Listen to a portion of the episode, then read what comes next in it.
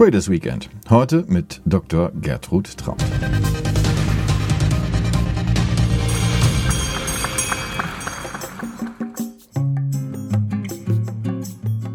Gertrud Traut hat kein Problem damit, unbequem zu sein. Die Komfortzone ist nicht ihr Ding. Analyse bedeutet für die Leiterin des Helaba Research zu hinterfragen, was passiert und was passieren könnte. Dabei liegt sie mit ihren Prognosen gern mal abseits des Mainstreams, aber meist liegt sie richtig wenn es nicht so unerwartet externe Einflussfaktoren gibt, wie in diesem Jahr den Krieg in der Ukraine oder eine lange nicht gekannte Inflation und zwar im zweistelligen Prozentbereich. Seit 17 Jahren macht Gertrud Traut dies als Chefvolkswirtin der Hellerbar und ist damit eine der ganz wenigen Frauen in einer solchen Position in Deutschland. Sie ist die Grande Dame, die große Dame unter den wortführenden Ökonomen der Republik. Und das meint nicht vorrangig ihre immer elegante Erscheinung, vielmehr hat ihr Wortgewicht, wenn sie die Märkte Märkte und die Volkswirtschaft analysiert. Umso spannender ist es alle Jahre wieder, was die begeisterte Sportlerin für die kommenden zwölf Monate erwartet. Welche Hürden haben Konjunktur- und Kapitalmarkt zu nehmen? In dieser Woche war es wieder soweit. Sie und ihr Team veröffentlichten Märkte und Trends, den Jahresausblick der Helaba. Und 2023 wird nach ihrer Ansicht einer großen Bergtour gleichen. Also ich mache es mir ja einfach weil ich immer drei Szenarien mache. Die Schwierigkeit ist am Ende nur zu entscheiden, welches Szenario hat die höchste Wahrscheinlichkeit. Und das ist die einzige Aufgabe, die man dann stellen muss. Ansonsten, es kann gut werden, es kann schlecht werden und es gibt auch eine Mittelvariante. Ja, aber Sie müssen dazu sagen, wenn Sie Szenarien aufsetzen, dann sind es Szenarien, die in einem gewissen Umfeld spielen. Da hatten wir schon das Theater, wir hatten das Kaufhaus. In diesem Jahr haben wir etwas, was äh, vielleicht Flachland-Tirolern wie mir ein bisschen Angst macht. Sie haben die große Bergwelt auserkoren und äh, da wird mir ein bisschen mulmig. Das gehört auch dazu und das ist gut, weil da haben Sie schon erkannt, äh, was das Negative der Bergwelt ist, nämlich dieser große Respekt. Aber gleichzeitig, wenn man mal da oben ist und die Wolken verschwinden äh, und plötzlich von einer Sekunde auf die andere der Ausblick da ist, man sieht, wo man lang geht und man fühlt sich auch wieder sicher. Also das gehört zu den Bergen auch dazu, diese Ambivalenz. Und deswegen heißt unser Ausblick in diesem Jahr Weltwirtschaft auf Gratwanderung, weil es ist nicht so einfach. Es gibt eine gewisse Ambivalenz bei vielen konjunkturellen und strukturellen Themen, aber genau das gibt es in der Bergwelt auch. Und ich meine, der wichtigste Grund ist natürlich, ich liebe die Berge sage, ich spüre das, äh, ich, ich mag diese schnellen Wechsel und ich mag diese Chancen und Risiken, die es in der Bergwelt gibt und auch bei Konjunkturen, Kapitalmärkten. Jetzt haben Sie gesagt, wenn der Nebel sich lichtet und man mit einmal den Blick hat über das sonnendurchflutete äh, Tal von mir aus, dann fühlt sich das alles schon ganz anders an. Wo starten wir denn? Starten wir im Sonnenschein? Starten wir im Nebel? Was kommt? Also wir sind gestartet äh, in diesem Jahr mit einem Aufschwung. Also das war schon auch eine, eine, ordentliche Geschwindigkeit, eigentlich die Weltwirtschaft, die wieder Fahrt aufgenommen hat, äh, auch mit den Unterstützungspaketen, expansive Geld- und Fiskalpolitik in der Pandemie. Äh, also da war auch schon eine Inflation mit im Gepäck. Und dann plötzlich von einem Tag auf den anderen, äh, 24.02. kam der Ukraine-Krieg und man sah erstmal gar nichts. Äh, und wenn man nichts mehr sieht, dann ist es natürlich ein großes Problem, dann wird man unsicher, wenn man die Rahmenbedingungen nicht kennt. Äh, und dann wurde ganz klar, wo die Abgründe sein können, rechts und links vom Weg. Und konjunkturell ist es eindeutig. Der eine Abgrund ist die Inflation und der andere Abgrund ist die Rezession.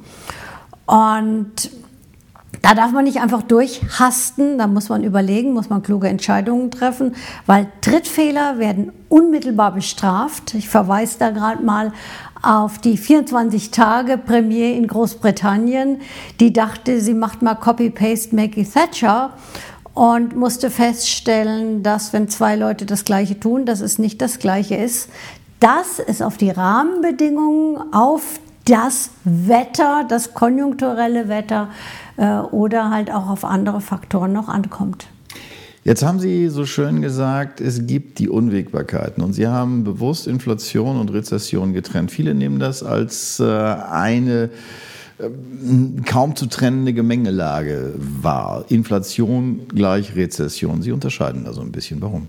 Ja, weil die beiden Risiken gehören schon zusammen und folgen auch oft, aber nicht immer. Es muss nicht immer so sein.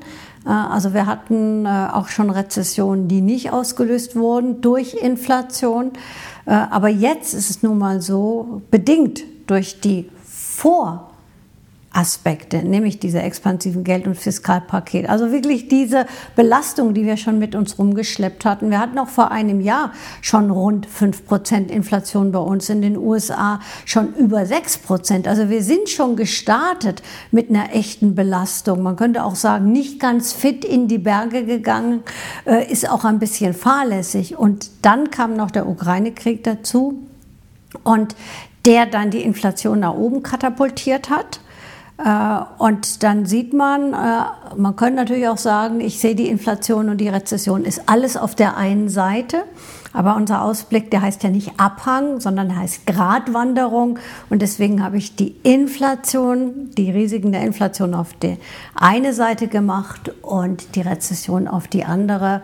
Und es gilt ja auch für jetzt Geld- und Fiskalpolitik, das so auszugleichen, dass die Notenbank die Zinsen so weit erhöht, dass die Inflation eingedämmt wird, äh, dass aber nicht eine unnötige Rezession herbeigeführt wird. Also deswegen gefällt mir das schon ganz gut, dass die auf unterschiedlichen Seiten sind. Heißt also, Sie äh, sagen, in dem Moment, wo die Notenbanken es hinkriegen, die Inflation zu bekämpfen, also sprich Geld auch wieder teurer zu machen, ohne dabei Wachstumsimpulse zu nehmen, könnte es gelingen, dass wir noch an der Rezession vorbeischreiben, richtig? Also wir werden die Rezession kriegen, aber eine milde Rezession. Also für mich ist das ein Stolpern der Konjunktur. Äh, also in Deutschland, äh, aber auch in den USA werden wir stolpern. Manche Länder stolpern schon. Großbritannien hatte ich eben schon genannt. Äh, aber halt relativ mild, auch nur zwei Quartale, nicht so ausgeprägt. Im Jahresdurchschnitt für Deutschland nächstes Jahr dann zwar noch ein Minus, von 0,6 Prozent. In den USA wird man es im Jahresverlauf schon gar nicht mehr sehen. Da kommt am Ende sogar ein Plus raus von 0,5 Prozent. Also wir werden eine Rezession kriegen, aber keine dramatische, keine mit massiven Arbeitsplatzverlusten. Also manche werden es vielleicht sogar gar nicht spüren. Das wird viele Skeptiker erstaunen, die davor gewarnt haben, im Zuge der Inflation kann es zu Sekundäreffekten kommen, sprich sozusagen Lohnpreisspirale zieht an. Wir hatten jetzt vergangene Woche den Lohn- und Tarifabschluss in der Metallindustrie, der ja nicht nur in Deutschland, sondern europaweit verfolgt worden ist und mit acht Prozent äh, ziemlich üppig ausgefallen ist. Wie groß sehen Sie die Gefahr, dass dadurch äh, so ein milder Verlauf auch gefährdet wird bei der Rezession? Also ich bin ein bisschen muss schon sagen, beeindruckt oder ich habe auch Respekt vor den aktuellen Lohnabschlüssen, die bei einer Inflationsrate von aktuell 10 Prozent äh, relativ verhalten sind. Also diese Lohnpreisspirale äh, ist damit ganz gut in Schach gehalten. Also das ist sehr verantwortungsvoll äh, und bei vielen Abschlüssen äh, gab es ja auch noch die Möglichkeit des Inflationsbonus, Inflationsausgleich, äh, was clever ist, von Firmen das zu nutzen, weil es nicht dauerhaft in den Tarif reingeht. Äh, und diese Lohnpreisspirale äh, ist natürlich viel schneller. Sobald es im Tarif ist, dann ist das jedes Jahr und geht jedes Jahr weiter. So eine Einmalzahlung ist jetzt wichtig, weil jetzt die Inflation hoch ist. Und wir erwarten auch im nächsten Jahr, aufgrund äh, konjunktureller Faktoren, also strukturell müssen wir uns an höhere Inflation gewöhnen, aber konjunkturelle Faktoren äh, erwarten wir eine gewisse Entlastung, sodass im nächsten Jahr im Jahresdurchschnitt die Inflation bei uns, ich sage mal in Anführungsstrichen, nur bei 6 Prozent ist, während wir in diesem Jahr im Durchschnitt rund 8 Prozent gehabt haben werden. Jetzt ist das Ziel der EZB, eine Inflation bei 2% zu haben. Äh, sowohl 8% als auch 6% weichen signifikant davon ab. Macht die EZB einen guten Job? Also ich habe schon viel geschimpft über die EZB, dass sie äh, vor der äh, Pandemie und auch jetzt vor dem Ukraine-Krieg Inflation überhaupt nicht mal auf ihrer Agenda hatte. Gesagt, wir möchten Finanzstabilität machen und wir möchten Nachhaltigkeit machen. Äh, auch hat die EZB lange ignoriert, dass die Inflation da ist. Äh, jetzt erst im Sommer angefangen mit Zinssteigerung. Aber sie hat es jetzt verstanden. Und sie hat jetzt große Schritte gemacht. Äh, und da sagen ja einige, diese Schritte sind zu spät gekommen. Ja, aber da hilft ja kein Jammern mehr. Also das ist, das ist jetzt so. Äh, und es sind auch nicht nur die Schritte. Äh, es ist auch, wie die, die EZB sich zur Geldpolitik positioniert. Ein klares Bekenntnis. Also wenn die Inflation nicht in den Griff bekommt, dann kümmern wir uns darum, dass wir dahin kommen. Anfangs war das eher so, hm, wir müssen unbedingt was machen, aber eigentlich mögen wir das gar nicht, weil wir lieber die Konjunktur pampern wollen. Das ist jetzt, die Rhetorik hat sich vollkommen gedreht. Und dann schaut man auf das lange Ende, schaut man auf die Zinsen. Die Zehnjährige war schon mal bei zweieinhalb Prozent, ist jetzt zurückgegangen auf äh, unter 2% aktuell, was nichts anderes heißt, dass man davon ausgeht, dass entweder die Inflationsprämie zurückgeht oder auch äh, Wachstum weniger dynamisch ist. Ich denke, es ist beides drin. Aber wenn der Markt denken würde, dass die EZB keinen Erfolg hat, würde das lange Ende auch weiter nach oben gehen. Und der entscheidende Punkt ist, wenn die EZB das andeutet, und das sehen wir ja auch, kann sie unmittelbar einen Effekt machen, den wir dann schon im nächsten Monat auch in den Zahlen sehen. Denn sie kann mit ihrer Rhetorik den Wechselkurs beeinflussen. Und sie hat da, da hat sie einfach sehr lange gezögert. Der Euro ist unter die Parität gefallen. Für die Amerikaner war das eher eine Entlastung. Da sehen wir seit drei Monaten schon, dass die Raten äh, nicht mehr so hoch sind. Und bei uns immer, immer höher, der Euro immer schwächer. Auf dem Weltmarkt haben die Preise schon nachgegeben für Öl und Gas und bei vielen anderen Produkten auch. Aber über den Wechselkurs wurde das alles nochmal nach oben katapultiert. Jetzt hat der Wechselkurs gedreht. Ja, sind wir von unter äh, der Parität auf rund äh, 1,03. Da merkt man schon, das gilt für alle Güter, die wir importieren. Die werden jetzt alle billiger. Und deswegen glaube ich, die nächste Zahl wird schon niedriger sein. Äh, und das schafft dann auch wieder Vertrauen und dann werden auch die Tarifparteien nicht mehr so nervös.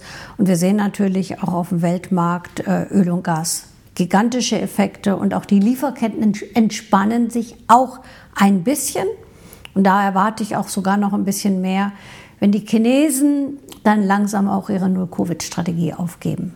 Lieferketten war ein Thema, das hatten wir äh, im vergangenen Jahr an dieser Stelle.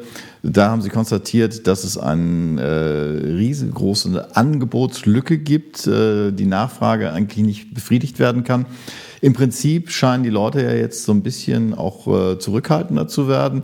Dadurch äh, entspannen sich natürlich auch die Lieferketten. Aber wenn man so vergleicht, wie steht die deutsche Volkswirtschaft da, auch im äh, Kontext mit der europäischen Wirtschaft, zum Beispiel im Vergleich zu den Vereinigten Staaten. Da sagen einige, äh, die Vereinigten Staaten, ja, okay, die gehen auch durch ein kleines Tal der Tränen, die haben aber nicht das Energieproblem, was Europa hat, was insbesondere Deutschland hat. Insofern, dass es dort aufwärts geht, ist relativ äh, wahrscheinlich und nachvollziehbar. In Europa ist da der Optimismus nicht so breit gestreut, wenn man sagt, okay, klar ist die Frage, wie kommen wir jetzt durch diesen Winter?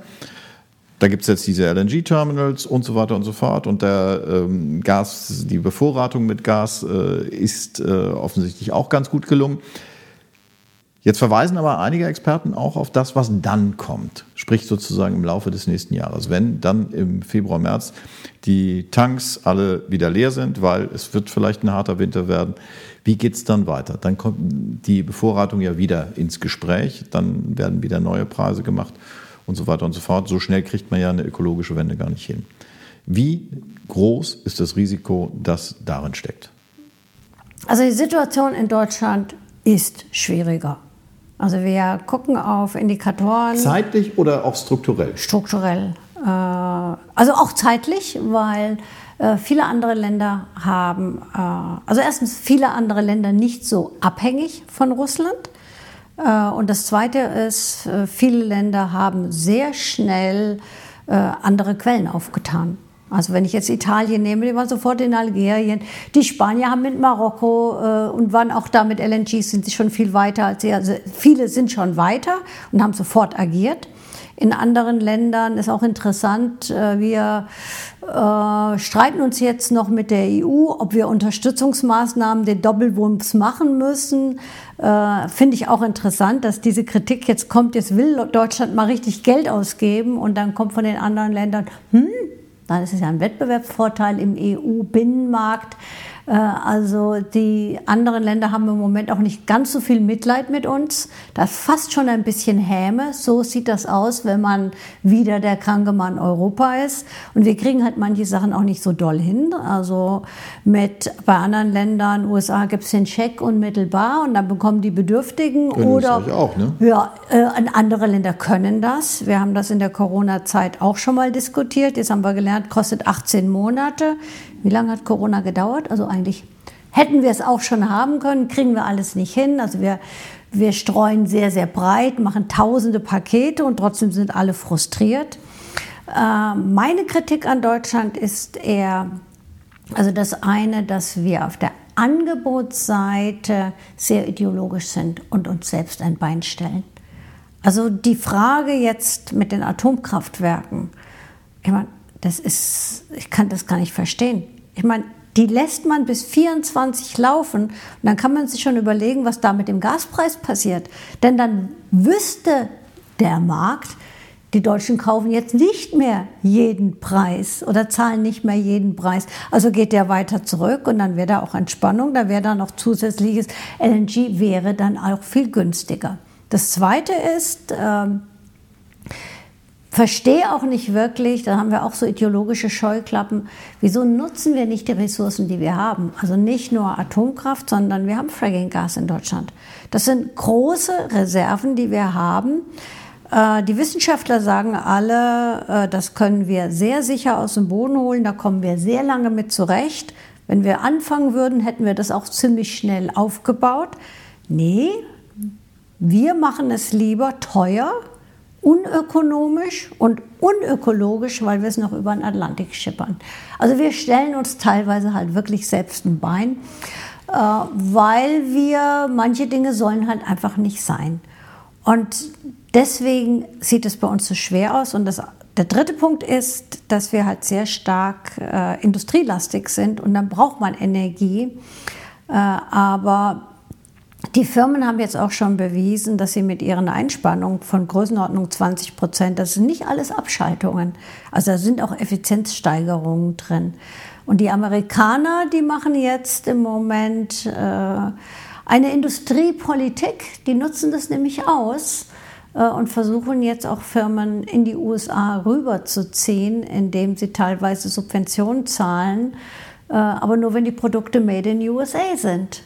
Äh, und dann verführt das vielleicht auch mal einen Deutschen, der sagt, hm, ich weiß nicht, ob wir noch gelitten sind in Deutschland. Hat gedauert bis zum vierten Konjunkturpaket, bis die Industrie überhaupt im Fokus war. Äh, und jetzt werden, ja, es werden gerade, es wird der Bär gerade verteilt. Und die Amerikaner sind da ziemlich klug drin. Jetzt gibt es an der Börse den guten Spruch, dass äh, politische Börsen kurze Beine haben. Wenn Sie so die Ideologie Frage ansprechen, äh, die sind ja nicht die einzige, die sagt, gerade diese ideologische Ausrichtung der Politik, äh, die uns äh, unter Wirtschaft ein Bein stellt, könnte zum nachhaltigen Problem werden für Deutschland. Inwieweit ist das jetzt sozusagen bei den Wachstumsszenarien, die Sie machen, mit eingepreist? Also wir haben jetzt äh, erstmal zwei Minusquartale. Äh, wo Deutschland auch tatsächlich Rückgänge also sieht und das kommt von allen Elementen. Also der Staatskonsum läuft weiter, ansonsten Außenhandel negativ, äh, Konsum negativ, Investitionen negativ. Aber die Industrie, die wir haben, das sind ja kluge Leute. Äh, und äh, viele wollen auch den europäischen Markt nicht aus dem Blick verlieren. Und viele sind auch ihrer Heimat wohlwollend und sagen, hm, wir haben es schon mal vor 20 Jahren, als wir schon mal der kranke Mann Europas waren. Äh, Und auch vor dem Ukraine-Krieg war ja Energie in Deutschland nicht die absolut billigste. Wir hatten immer schon hohe Energiekosten. Also das wird immer so dargestellt, als wäre alles billig gewesen mit dem russischen Gas, aber äh, unser Strom war immer schon teurer. Ja, da hatten wir EEG-Umlage und ähnliches. Äh, also die Firmen sind auch gewohnt, mit Unwägbarkeiten umzugehen. Äh, und deswegen äh, ich sehe die Probleme, aber ich sehe auch, dass die Firmen, kluge Firmen machen permanent Innovationen. Und wenn der Druck steigt, steigen auch die Innovationen. Und das hat im Moment niemand auf der Agenda. Könnte vielleicht auch sagen, auch gehabt, weil äh, wir sehen ein bisschen der Aktienmarkt, äh, der riecht da ein bisschen den Auf, äh, Aufschwung auch im nächsten Jahr schon wieder. Äh, und da war so viel Negatives eingepreist. Der DAX war so günstig, dass man sagen kann, okay, da ist mehr Risiko eingepreist, als angemessen ist. Das heißt also im Prinzip jetzt so ein bisschen zurück zur Realität, alles nicht ganz so schlimm, wie es einem vorkommt? Ja, also ich bin der Meinung, äh, also auch wenn ich diese Unsicherheitsindikatoren angucke, also in der Welt ist dieser Unsicherheitsindikator unter dem äh, Corona-Niveau. In Deutschland ist er ein Vielfaches über den historischen Spitzen, die wir jemals hatten. Also Situation wird bei uns so schlecht eingeschätzt wie noch nie. Und dann denke ich, ja, wir haben Probleme. Und das ist auch nicht einfach. Es ist keine Familientour. Es ist eine Gratwanderung mit vielen Risiken. Aber äh, man stürzt halt nicht ab, weil der Absturz, das wäre unser Negativszenario. Woher kommt dieser Unterschied zwischen der Wahrnehmung und der Wirklichkeit? Äh, die Wirklichkeit äh, ist, also zum einen sind es Medienfragen, also über positive Dinge äh, zu berichten ist auch langweilig. Und manche Dinge sind halt auch im Prozess. Ich habe eben die Inflation angesprochen. Die letzten veröffentlichten Inflationszahlen waren noch weiter nach oben gerechnet. Vermutlich wird erst die nächste Zahl einen Rückgang zeigen. Aber wenn wir jetzt auf die Vorlaufindikatoren gucken, also dann sehen wir zum Beispiel Teilkomponenten. Jetzt am Wochenende, ich gucke immer auf die, was kostet der Sprit? Super und Diesel unter 1,80. Wann haben wir das das letzte Mal gesehen? Ja, und dann die Tarifabschlüsse nicht so hoch, wie manche antizipiert hatten, Lohnpreisspirale. Auch der Wechselkurseffekt, äh, das sehen wir erst beim nächsten Mal in den Zahlen. Die Produzentenpreise im Vergleich zum Vormonat jüngst rückläufig hatten wir lange, lange nicht. Und diese Zahlen sind noch nicht da. Und deswegen wurde auch noch nicht drüber berichtet. Und deswegen dauert es auch immer ein bisschen, bis dann die Meinung sich wieder äh, bildet mit den neuen Zahlen. Äh, ich glaube und außerdem Emotionen, äh, so ist es nun mal. Wenn man sich aufregt, regt man sich ein bisschen auf und vielleicht auch noch ein bisschen mehr. Und äh, da sind wir Deutschen, sieht man auch an diesem Unsicherheitsindikator. Wir regen uns auch meistens ein bisschen mehr auf als die Angst. Als die anderen, wir sind schon so ein bisschen ängstlich. Ihre drei Szenarios heißen Gratwanderung, Absturz und Familientrip. Ähm, Familienausflug, haben Sie gesagt, eher unwahrscheinlich. 10 Prozent. Absturz 30. 30 Prozent bleiben 60 Prozent für die Gratwanderung. Wie bereiten wir uns jetzt am besten auf diese Gratwanderung, auf diese Bergtour vor? Also das, das Wichtigste ist gutes Schuhwerk. Also das heißt tatsächlich Tritt äh, sicher sich zu bewegen. Äh, das heißt aber auch nicht zu rennen äh, und auch nicht immer sich gerade am Abhang zu bewegen. Äh, man braucht einen gut gefüllten Rucksack. Äh, und dann ist das, was ich eben angesprochen habe, mit der Energiesicherheit, ein bisschen auch auf der Angebotsseite machen und nicht nur predigen, äh, bitte dreht die Heizung runter, dann kommen wir durch den Winter, sondern neue Energiequellen suchen, sodass die Leute das Gefühl haben, ich habe alles dabei in meinem Rucksack, was ich brauche, dass selbst wenn die Wolke kommt und ich dann mal nichts sehe, dann warte ich ab, bis ich wieder mehr sehe. Also die, ich bin immer diese Blick auf Angebot und Nachfrage ist für mich ein ganz wichtiger Punkt, weil wir im Moment kommt, bekommt ganz viel Unterstützung wieder auf der Nachfrageseite. Äh, und dann gibt es, äh, soll es noch das Bürgergeld geben und wieder das neue Ticket, ähm, ein bisschen mehr als 9 Euro und ganz viele Unterstützungsleistungen. Aber das ist, äh, das bringt nicht die Lösung. Die Lösung für Energiesicherheit ist, dass man Energie hat. Und das schafft dann das Vertrauen.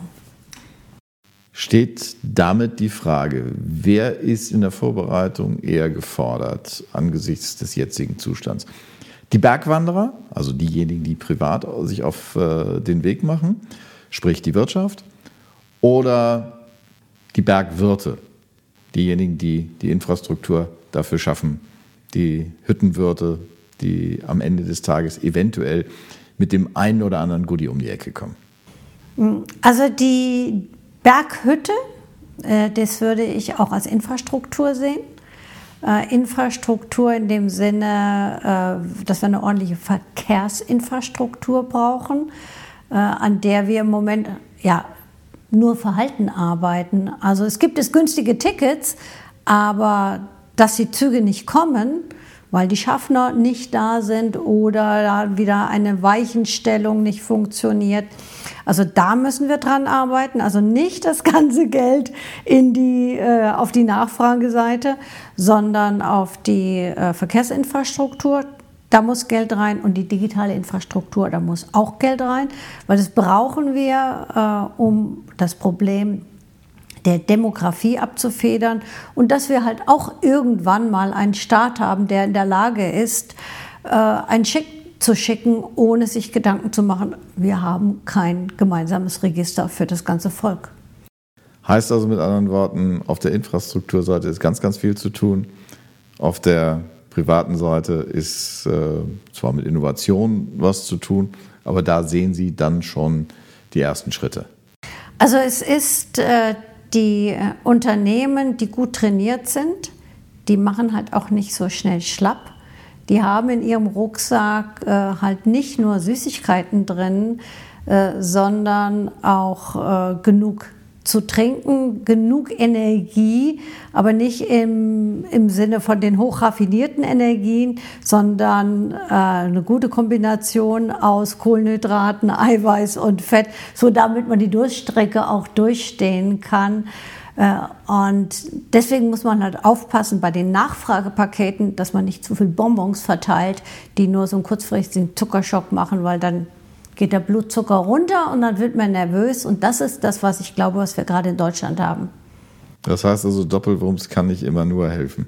Äh, Doppelwumms, da könnt, sollte ein bisschen aus meiner Sicht auch in die Infrastruktur gehen. Damit haben wir eigentlich einen Aufgabenzettel, mit dem wir gespannt ins neue Jahr schauen. Wir schauen nicht nur ins neue Jahr, wir schauen auch in die unmittelbare Zukunft. Was bringt das Wochenende bei Ihnen? Das Wochenende ist jetzt mal, äh, bei mir ist ja immer klar, ich mache immer das Gleiche am Wochenende. Äh, Sport angesagt äh, und ich gehe nicht in die Berge, noch nicht. Die Berge sind erst in ein paar Wochen dran, aber ich bereite mich im Fitnessstudio auf die Berge vor. Das heißt, ordentlich fürs Skilaufen trainieren. Genau. Dann wünsche ich äh, viel Erfolg dabei. Ich weiß nicht, ob man da viel Spaß bei wünscht. Ich glaube, bei Ihnen ja. Bei mir wäre es anders. Aber ähm, wie gesagt, ich will Ihnen auf jeden Fall, und das mache ich hiermit auch, ein schönes Wochenende wünschen. Vielen herzlichen Dank. Auch Ihnen viel Spaß, was immer Sie dann machen.